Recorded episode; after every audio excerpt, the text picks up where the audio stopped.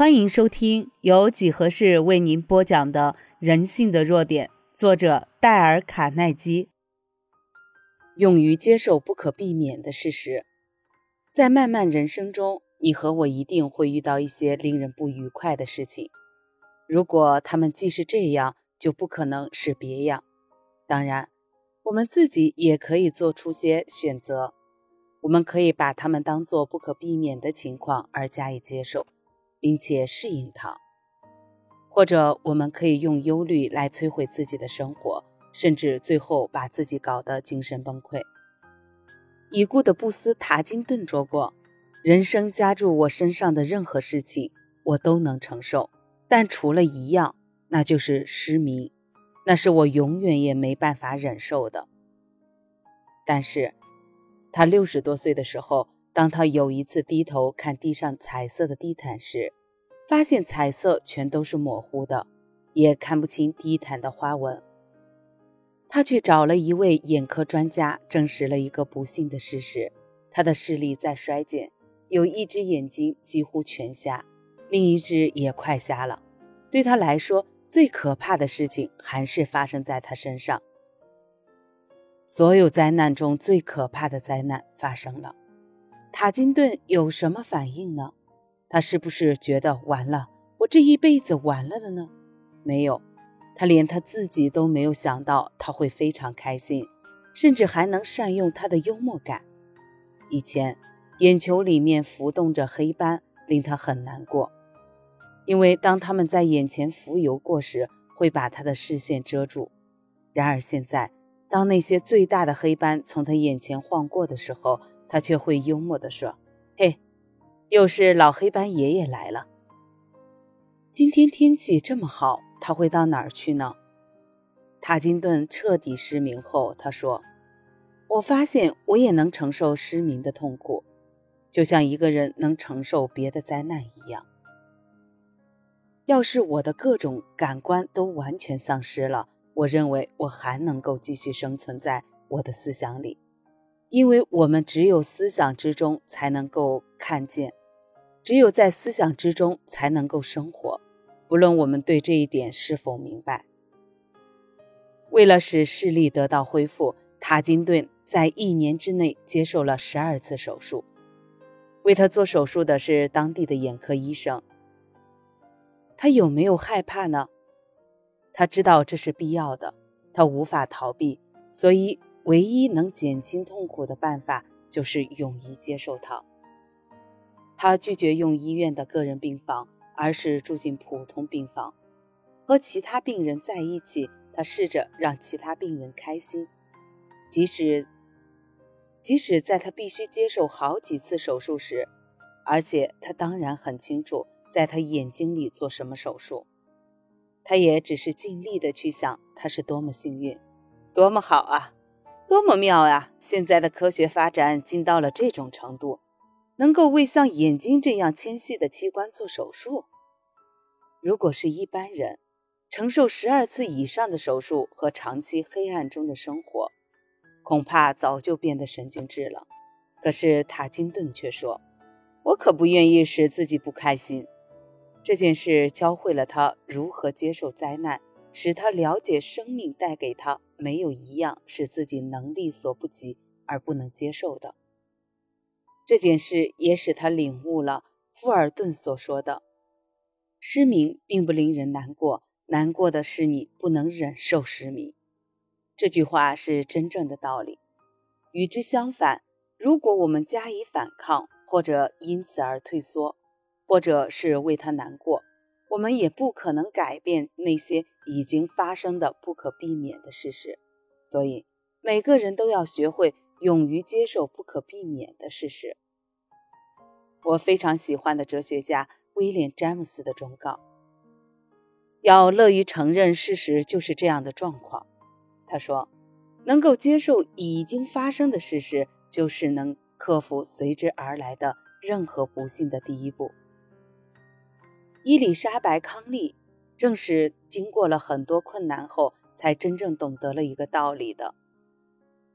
下面是他写给我的一封信，信中是这样说的：“在美国庆祝我们陆军在北非获胜的那一天，我接到了一封国防部送来的电报：我的侄儿，我最爱的人，在战场上失踪了。没有过多久，又来了一封电报，说他已经牺牲了。得知这个不幸的事实后，我悲伤至极。在那件事情发生之前，我一直觉得命运对我很好。我有一份自己喜欢的工作，并辛苦地把这个侄儿抚养成人。在我看来，他是年轻人一切美好东西的代表。我觉得自己以前所有的努力，现在都得到了很好的回报。然而，却给我发来了这封电报，我的整个世界都被无情地粉碎。觉得再活下去也没有什么意义。我开始忽视我的工作，忽视我的朋友。我开始抛弃一切，对这个世界既冷淡又怨恨。为什么我最亲爱的侄儿会死去？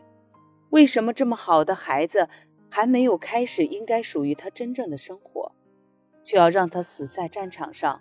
我无法接受这个事实，我悲伤过度，决定放弃工作，远离我的家乡，整个人都处于悔恨和泪水之中。就在我清理自己的办公桌，准备辞职的时候，我突然看到了一封我早已忘了的信。这封信是我这个已经牺牲的侄儿给我写的。几年前，我母亲去世的时候，他写了这封信给我。他说：“当然，我们都会想念他的。”信上说：“尤其是你，但是我知道你一定会挺过去的。”以你个人对人生的看法，你一定就能挺过去。我永远都会记得你教我要微笑，要像一个男子汉，要敢于接受那些已经发生的事实。我把那封信读了一遍又一遍，觉得他好像就在我的身边，正在对我说话。他好像对我说：“为什么不照你教给我的办法去做呢？坚强些，挺下去。”无论发生什么事情，把你个人的悲伤隐藏在微笑之下，好好的继续生活下去。所以，我重新回去工作了，不再对人的冷淡无礼。我一再的告诫自己，事情既然已经发生，我没有能力改变它，但是我能够像他所希望那样继续活下去。我将所有的思想和精力都花在了工作上。我给前方的士兵写信。他们是别人的儿子。晚上，我又去参加成人教育班。我想找出新的兴趣，认识新的朋友。我几乎不敢相信发生在我身上的各种新的变化。我不再为已经发生而且永远过去的事情悲伤。现在，我的生活就像我侄儿要做那样，每天都充满欢乐。伊丽莎白·康利学到了我们所有人都必须学会的道理，就是我们必须接受和适应那些不可避免的事情。这一课可不是很容易学会的，就连那些在位的皇帝也要常常提醒自己必须这样做。叔本华说：“顺应事实就是你踏上人生旅途的最重要的一件事。”显然。环境本身并不能决定我们快乐或不快乐，只有我们对周围环境的反应才决定了我们会有怎样的感受。在必要的时候，我们都应该忍受得住灾难和悲剧，甚至要战胜他们。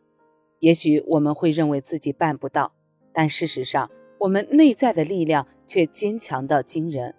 只要我们愿意利用它，就能帮我们克服掉一切的困难。那么。是不是在碰到任何挫折的时候都应该低声下气呢？绝对不是的，那就成为了宿命论了。我个人认为，无论在哪一种情况下，只要还有一点点挽救的机会，我们就要努力奋斗。可是，当普通常识告诉我们事情是不可避免的，也不会再有任何转机的时候，我们就要有清醒的头脑，不要再庸人自扰了。艾尔西·麦克密克在《读者文摘》的一篇文章里说：“当我们不再反抗那些不可避免的事实之后，我们就可以节省精力，创造更丰富的生活。对于任何人来说，都不会有足够的情感和精力来抗拒不可避免的事实，同时又创造新的生活。因此，要在忧虑毁了你以前，先改变忧虑的习惯。下面是第六步：接受不可避免的事实。本集已播讲完毕，右下角的点赞、评论、分享也是对几何最大的支持。欢迎你继续收听下一集内容。